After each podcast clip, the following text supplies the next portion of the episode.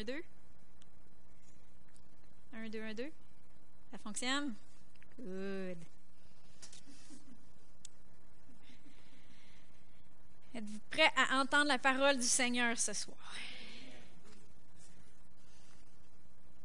On va commencer par prier.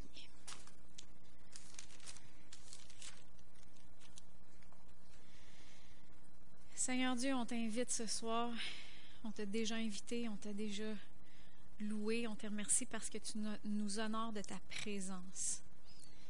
Seigneur, on t'aime, on aime ta présence, on aime passer du temps avec toi. Et Seigneur, je te demande ce soir que ta vie soit partagée par cette parole, Seigneur, que cette parole soit vivante, que cette parole soit tranchante, efficace, qu'elle puisse porter du fruit, Seigneur. Et euh, je te demande de venir ouvrir nos yeux, de répondre à des questions, euh, de diriger, Seigneur, et euh, de nous éclairer. Dans le nom de Jésus, Amen.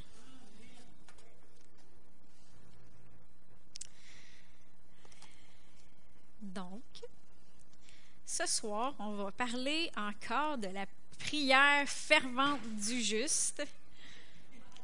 Infervente. On arrive vers la fin de la série.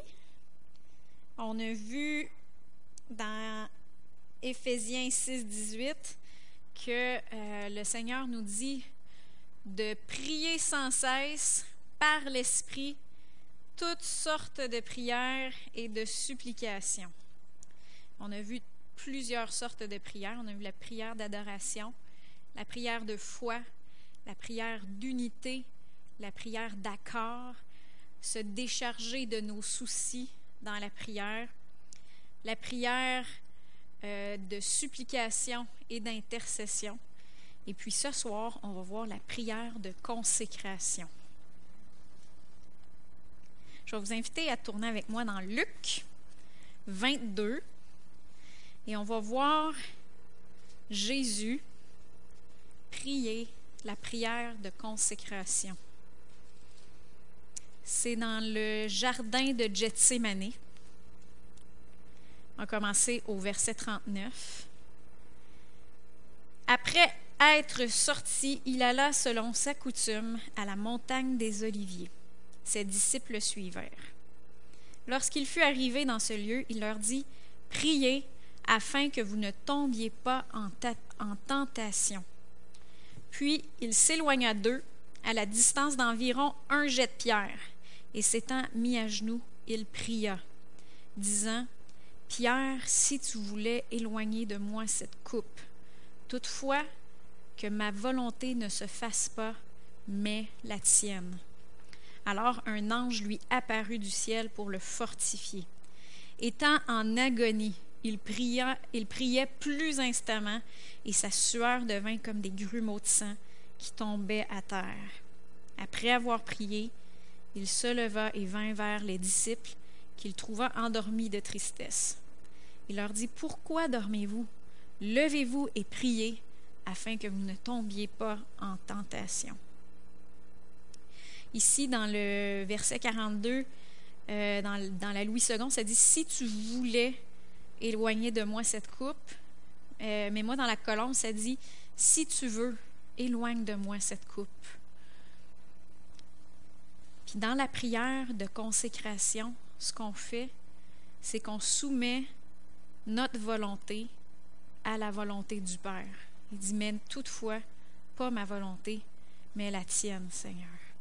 Puis là, on voit dans le jardin de Gethsemane un combat entre la volonté de Jésus puis la volonté de son Père. Et on va voir un petit, un petit peu ça plus euh, profondément ce soir. C'est dans ce type de prière qu'on utilise le terme si c'est ta volonté, Seigneur. Parce que là, on est en train de soumettre notre volonté à la volonté de Dieu. Puis souvent, dans ces temps de prière-là, dans le temps de consécration, on ne sait pas encore exactement c'est quoi la volonté de Dieu. Fait qu'on dit, si tu veux, Seigneur, si c'est ça ta volonté, ben moi aussi je le veux. Pas ma volonté, Seigneur, la tienne. ça, c'est, c'est la prière de consécration. Il ne faut pas confondre deux types de prières. Dans la prière de foi, on ne dit pas si c'est ta volonté. Exactement, on le sait. Dans la prière de foi, c'est inutile, puis même impossible de prier une prière de foi pour soi-même ou pour quelqu'un d'autre si on dit ta si c'est ta volonté, Seigneur. Parce que c'est comme si on dirait, euh, si, si on disait, les, les les raies, c'est comme si on disait, Seigneur, si tu veux, guéris cette personne, mais si tu veux pas, guéris la peau. Mais dans le fond, pourquoi je prie? Parce que de toute manière, il va le guérir ou il ne guérira, guérira pas s'il veut ou s'il veut pas. Non.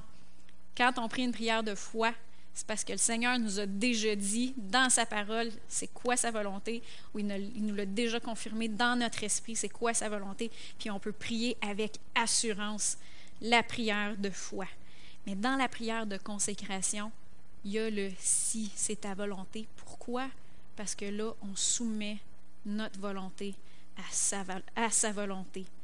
C'est dans la prière de consécration que même avant de connaître la volonté de Dieu, on soumet notre volonté à son esprit, puis on ouvre notre volonté à vraiment entendre ce que lui, il veut vraiment. C'est dans ce type de prière-là, le type de, de consécration que là, on ouvre vraiment nos oreilles, on dit, OK, pas ce que moi je veux, mais ce que toi tu veux, Seigneur.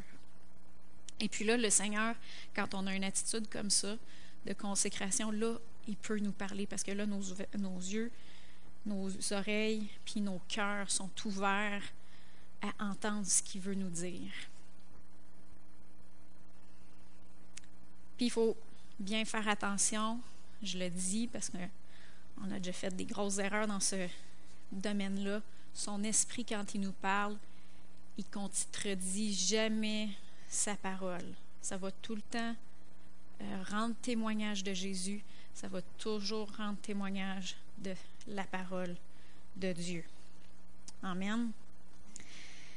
Fait que là, je vais vous, amener dans, dans le principe de soumettre sa volonté, notre volonté, à la volonté de Dieu. Tournez avec moi dans 1 Thessaloniciens 5, 23.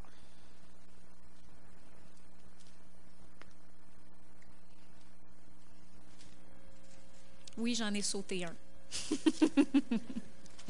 Je les entends en arrière. Oui, elle en a sauté un. Oui, oui, j'en ai sauté un. Je vais y revenir plus tard.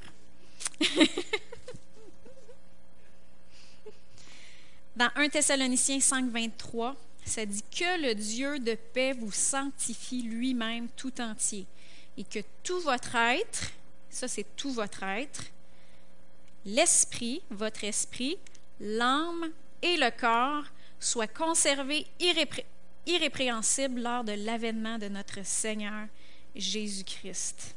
Donc on voit un principe ici que qu'en tant qu'être humain, en tant qu'un être humain, notre être est composé de l'esprit, l'âme et le corps. Puis l'ordre, Joël il en a déjà parlé de ça, il dit l'ordre dans lequel ils sont mentionnés ici, c'est très important parce que des fois on va dire euh, le corps, l'âme et l'esprit. Mais un chrétien spirituel va être dominé par son esprit. Son âme va être dominée par son esprit, puis son corps va être dominé par son esprit. Un chrétien charnel va être dominé par son corps. Puis quand je dis le corps, je dis les cinq sens. Les cinq sens, c'est par où ce que l'information de l'extérieur entre. Donc les oreilles, les yeux, le goût, l'odorat, le toucher. C'est par là que les informations du monde vont entrer et euh, des fois, c'est des informations mondaines, justement, des pas bonnes informations, c'est aussi pas mauvais parce qu'on a beaucoup appris comme ça. Parce qu'en tant qu'enfant, on, a, on, a, on s'est développé, hein, on mettait tout notre poing dans la bouche. quand on était petit bébé, on a appris comme ça, c'est bien. Sauf qu'en tant que chrétien spirituel, c'est notre esprit qui est supposé dominer. L'esprit, c'est qui nous sommes. C'est la partie de nous qui naît de nouveau quand on devient chrétien.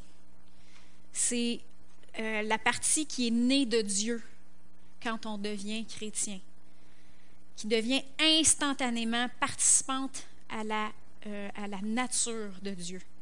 Donc le fruit de l'esprit naît dans notre esprit. C'est là que l'esprit de Dieu habite dans notre esprit. C'est là qu'il nous communique dans notre esprit. C'est qui nous sommes vraiment. Puis c'est là aussi la, voix de la conscience, c'est la voix de notre esprit. C'est pour ça que c'est important d'écouter nos consciences. L'âme, c'est le site de nos pensées. C'est le site de notre volonté et de nos émotions. Ça peut être influencé, notre âme peut être soit influencée par notre esprit ou ça peut être influencé par la chair par les cinq sens, par le corps. Et le corps, quand je dis le corps, ben, c'est notre, c'est notre enveloppe, enveloppe terrestre. C'est un petit peu comme notre, notre soute spatiale, mais notre soute terrestre, qu'on pourrait dire, parce qu'on ne pourrait pas vivre sur la Terre si on n'avait pas un corps. Et puis c'est par lequel c'est le moyen par lequel on communique à l'extérieur. Donc, vous, vous me regardez à l'extérieur, mais dans le fond, quand vous regardez dans mes yeux, mon vrai, véritable moi mais, est en train de, vous regarder. Vous, vous voyez l'extérieur. Le Seigneur, lui, voit, il voit l'intérieur. Puis, on va voir une image qui explique bien ça dans euh, Hébreu 4, 12. Un verset que, qu'on connaît bien. Car la parole de Dieu est vivante et efficace, plus tranchante qu'une épée quelconque à deux tranchants, pénétrant jusqu'à partager âme et esprit, jointure et moelle. Elle juge les sentiments et les pensées du cœur. Et l'image que je veux vous montrer ici, qu'on voit, qu'on voit pas nécessairement, c'est l'image de la jointure et de la moelle. Dans un os, on dirait qu'on imagine tout le temps un os de chien, dans un os, la jointure représente un petit peu l'âme. La moelle représente l'esprit. Donc l'esprit est étroitement lié avec la jointure. Mais la jointure, elle a contact étroit avec la moelle, mais elle a aussi contact étroit avec l'extérieur de l'os. Parce que la jointure, c'est ce qui est dans, mettons, l'os de la hanche est comme dans la boule euh, du bassin. Elle a contact avec le bassin. Mais elle a contact, la jointure, elle a contact aussi avec la moelle. Mais c'est la même chose. Notre âme, c'est comme la jointure. Elle a contact avec notre esprit, mais elle a contact avec notre corps aussi. C'est l'image que je voulais vous montrer pour bien comprendre comment que notre être fonctionne. Et lorsque dans Colossiens 3, on va le voir, si Pierre peut nous l'afficher, on va commencer au verset 9, 9 et 10. Quand dans Colossiens 3, 9 et 10, ça dit Ne mentez pas les uns aux autres, vous ayant dépouillé, vous étant dépouillé du vieil homme et de ses œuvres, et ayant revêtu l'homme nouveau, qui se renouvelle dans la connaissance selon l'image de celui qui l'a créé. Et au verset 14, qui se dit Mais par-dessus toute chose, revêtez-vous de la charité, qui est le lien de la perfection. Dans le fond, l'homme nouveau, c'est déjà nous. Dans notre esprit, on est déjà un homme nouveau. L'amour, ça fait partie d'un fruit de l'esprit qui est déjà en nous, dans notre esprit, instantanément, lorsqu'on est né de nouveau, c'était là. Mais quand il dit revêtez-vous, ça veut dire laissez votre âme être influencée par votre esprit et non pas par votre corps, par la chair. Fait que ça dit, laissez votre esprit dominer. Revêtez-vous de la nature de votre esprit dans votre âme. Et puis l'âme va l'exprimer dans votre corps et dans vos actions, dans vos paroles, etc. Donc, c'est là qu'on voit le processus de renouvellement de l'intelligence. C'est qu'on revêt l'homme nouveau. Donc, dans nos pensées qui est dans notre âme, on se laisse dominer par notre esprit. Donc, la parole, qu'on on nourrit notre esprit de la parole de Dieu, elle renouvelle nos pensées, elle renouvelle notre âme, et là, on se laisse dominer par l'Esprit de Dieu et par notre esprit. On devient des chrétiens spirituels et non des chrétiens charnels. Quand, euh, Adam avant qu'il pêche, c'était dans cet ordre-là. Il était esprit, âme et corps. Et quand il a péché, il est devenu corps, âme, esprit, parce que son esprit était mort, séparé de Dieu. Et puis là, il était dominé par le corps. Mais nous, on a été libérés du péché, on a été libérés de la puissance de la chair, la puissance du vieil homme. C'est pour ça qu'on est crucifié avec Christ. Est-ce que c'est clair jusqu'à présent? Et lorsqu'on est dominé par notre esprit, lorsque notre âme va être dominée par l'esprit, ça va influencer notre corps.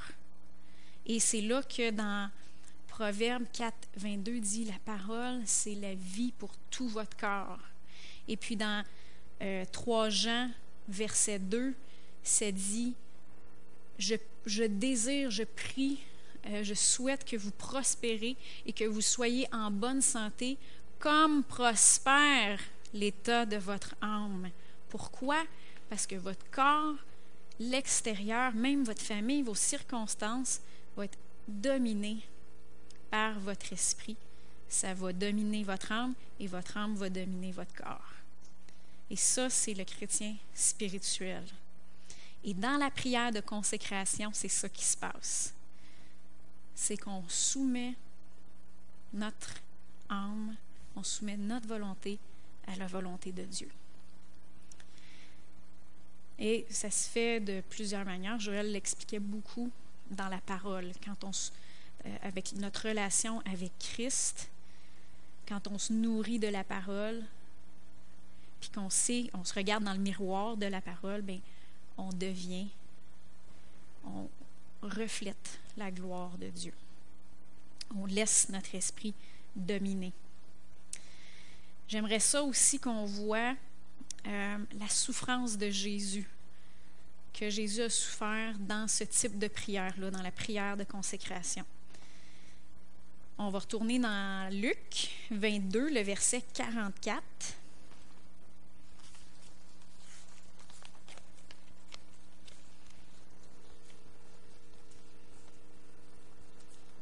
Étant en agonie, il priait plus instamment et sa sueur devint comme des grumeaux de sang qui tombaient à terre. Moi, je crois que la plus grande des, une des plus grandes victoires, ça s'est passé dans le jardin de Gethsemane. Quand il a vaincu, puis qu'il il a vaincu cette victoire-là, après ça, il a été capable de passer au travers de la croix. Puis on va voir un petit peu pourquoi. Il a, souffert beaucoup, jusqu'à suer des gouttes de sang, parce qu'il y avait un gros combat là, qui se passait. Il était en train de soumettre sa volonté à la volonté du Père. Puis nous, c'est tellement euh, infime par rapport à ce que lui est en train de vivre, parce que des fois, on va dire, « Oh Seigneur, comment est-ce qu'on pourrait dire ça? Genre, ça pourrait être euh, un choix de carrière ou quoi que ce soit. Euh, Seigneur, je pas ma volonté, je veux faire ce que toi tu veux dans ma vie. Lui, c'était la croix. C'était être séparé du Père, c'était l'enfer, le, véritable enfer. C'est pas juste l'expression, c'est vraiment subir, euh, prendre le péché du monde sur lui. C'est ça qui, c'est ça qui, qui, euh, avait pas le goût de subir. Nous, euh, à par rapport à ça, c'est, c'est très minime. Et on va voir qu'est-ce que sa victoire peut nous amener comme nous, pour nous, dans, dans notre vie. Pour nous, notre victoire. On va voir dans Hébreu, je vais vous amener dans Hébreu 2. Je peux-tu juste avoir une petite gorgée d'eau? Merci.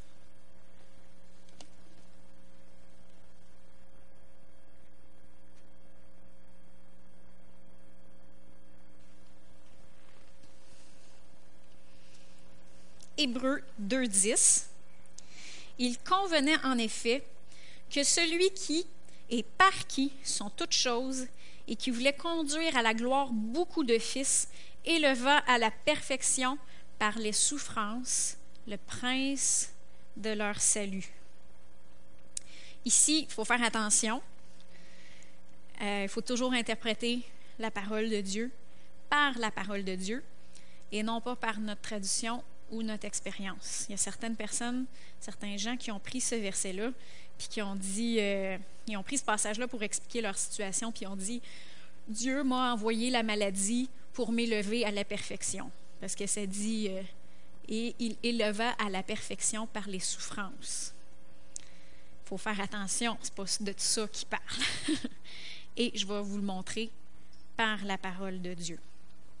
Il y a deux types de souffrance que Jésus a vécu.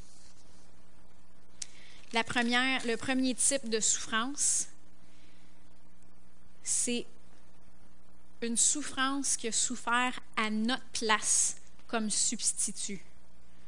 Donc, euh, on le voit même juste un petit peu plus loin, si on continue au verset 14 et 15, ça c'est un type de souffrance qui a vécu à notre place comme substitut dans euh, Hébreux 2, 14 et 15, ça dit Ainsi donc, puisque les enfants participent au sang et à la chair, il a également participé lui-même, afin que par la mort, il anéantit celui qui a la puissance de la mort, c'est-à-dire le diable, et il délivra tous ceux qui, par crainte de la mort, étaient toute leur vie retenus dans la servitude. Ça, c'est euh, quelque chose, une souffrance qui a vécu à notre place. Il a vécu la mort pour que nous, on soit délivrés de la puissance de la mort. Donc ça, ça l'inclut la maladie, la souffrance de la maladie. Il l'a vécu à notre place pour que nous autres, on n'ait pas à la vivre ou qu'on puisse, ou qu'il puisse euh, nous guérir, puisse, ou qu'on puisse vivre dans la santé divine. On le voit dans Ésaïe, vous vous souvenez dans Ésaïe 53, qui dit que ce sont nos souffrances qu'il a portées, c'est de nos douleurs qu'il s'est chargé, et nous l'avons considéré puni, frappé de Dieu. Et ça, il l'a vécu à notre place, comme substitut. Et ça, on peut regarder, on peut le regarder euh, et prendre sa guérison. On peut dire, Seigneur, tu as porté mes souffrances et lui, il nous donne sa guérison et sa santé divine. Ça inclut aussi la pauvreté, la souffrance de la pauvreté. Ça dit dans 2 Corinthiens 8, 9 qu'il s'est fait pauvre afin que nous soyons riches. Ça, c'est des types de souffrance. C'est un type de souffrance que Jésus a vécu, pas pour que nous autres, on le vive encore. Non, il l'a vécu pour qu'on ne le vive pas. Ou que quand on le vit, il nous délivre de ça on peut se dire non, Satan, enlève tes sales pattes. Mais il y a un deuxième type de souffrance qui l'a vécu comme notre exemple. Et ça, ce type de souffrance-là, on le voit dans 2 Corinthiens, euh, non pas 2 Corinthiens, dans Hébreu 2, c'est encore dans le même, même, même passage, juste un petit peu plus loin. Hébreu 2, verset 18. Il s'est dit, car ayant été tenté lui-même dans ce qu'il a souffert, il peut secourir ceux qui sont tentés. Et c'est là que je fais le lien avec la prière de consécration. Dans le jardin de Gethsemane, Jésus a souffert la souffrance de résister à la tentation de faire sa volonté plutôt que faire la volonté de Dieu, son Père. Et ça, c'était une grande souffrance. On le voit dans Matthieu 26. Je vais juste vous le lire, vous le connaissez. C'est dans le jardin de Gethsemane que Jésus a dit à ses disciples Veillez et priez afin que vous ne tombiez pas dans la tentation. L'esprit est bien disposé, mais la chair est faible. Et c'est là qu'on voit dans la prière de consécration qu'on soumet notre volonté à la volonté du Père, qu'on soumet notre âme à notre esprit. Et ça, ça peut être souffrant. Et c'est une souffrance que Jésus, c'est un type de souffrance qu'il a vécu comme notre exemple. Mais à cause que lui, il l'a souffert, il nous donne la puissance de triompher dans la tentation. Ça le dit. Il dit dans Hébreu 2, 18, ayant été tenté lui-même dans ce qu'il a souffert, il peut secourir ceux qui, ont, qui, qui sont tentés. Il y a d'autres versets qui disent on n'a pas un, grand prêtre, un, souverain sacrificateur qui est insensible à nos infirmités. Il a été tenté en tout point comme nous, mais il n'a pas péché.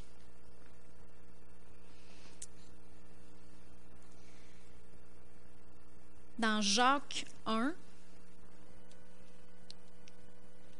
verset 12 jusqu'à 15, on voit le processus de tentation. Heureux l'homme qui supporte patiemment la tentation, car après avoir été éprouvé, il recevra la couronne de vie que le Seigneur a promise à ceux qui l'aiment. Que personne, lorsqu'il est tenté, ne dise C'est Dieu qui me tente, car Dieu ne peut être tenté par le mal. Le mal. Il ne tente lui-même personne. Mais chacun est tenté quand il est attiré et amorcé par sa propre convoitise puis la convoitise, lorsqu'elle a conçu, enfante le péché, et le péché, étant consommé, produit la mort. Donc oui, la Bible appelle le diable le tentateur. On le voit dans 1 Thessaloniciens 3.5. Ça dit que le tentateur euh, vient tenter. C'est lui qui est l'inventeur du mensonge, c'est lui qui qui tente. Mais on voit dans 1 Jacques que lorsque l'homme est dominé par la chair plutôt que par son esprit, ça laisse entrer, ça laisse ouvert accès à l'ennemi, ça laisse ouvert l'accès au tentateur. Et euh, celui qui se laisse dominer, qui laisse son âme dominer par ses cinq sens, il va être tenté par ses propres désirs, puis le diable va en profiter aussi. Des fois, le diable, il n'est même pas là-dedans. Des fois, oui. des fois, des fois c'est. Si on, si on marche selon la chair, c'est ça.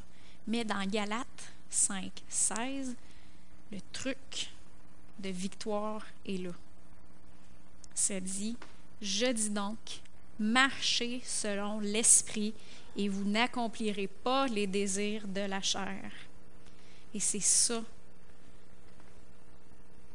c'est ça la vérité que je vous apporte ce soir. Si on se laisse dominer par notre esprit, on n'accomplira pas les désirs de la chair. C'est notre chair qui va être soumise à notre esprit. Et puis c'est là que c'est important qu'on soit fort dans notre esprit. C'est pour ça qu'il faut nourrir notre esprit plutôt que notre chair. Et euh, dans la prière de consécration, c'est une chose qu'on fait aussi, c'est qu'on vient soumettre notre volonté à la volonté de Dieu. Donc, je termine en redisant encore, relisant Hébreu 2.18, car ayant été tenté lui-même dans ce qu'il a souffert, il peut secourir ceux qui sont tenté. Donc le Seigneur nous a donné la puissance sur le péché et la mort. La Bible a dit, la loi de l'esprit de vie en Jésus-Christ nous a libérés de la, loi du péché et de la mort. Amen. Amen. Donc ça, c'était la prière de consécration. Et comme, euh, je vous ai dit, on est tous, Madame Chamanou m'avait apporté une précision, on est tous appelés à prier Amen. On est tous appelés à prier. Puis il n'y a pas un type de prière qui est plus efficace qu'un autre. Celui qui est important, c'est celui que le Saint-Esprit vous inspire au moment, au moment précis. Si c'est de l'intercession, ça va être de l'intercession. Si c'est la prière de la foi, ça va être la prière de la foi. Si c'est la prière de consécration, ça va être la prière de consécration. Si c'est la prière de supplication, ça va être la prière de supplication. Si c'est la prière d'adoration, ou la prière de décharger nos soucis. Laissez-vous diriger par le Saint-Esprit dans la prière. Amen. Amen. C'est tout ce que j'avais pour ce soir.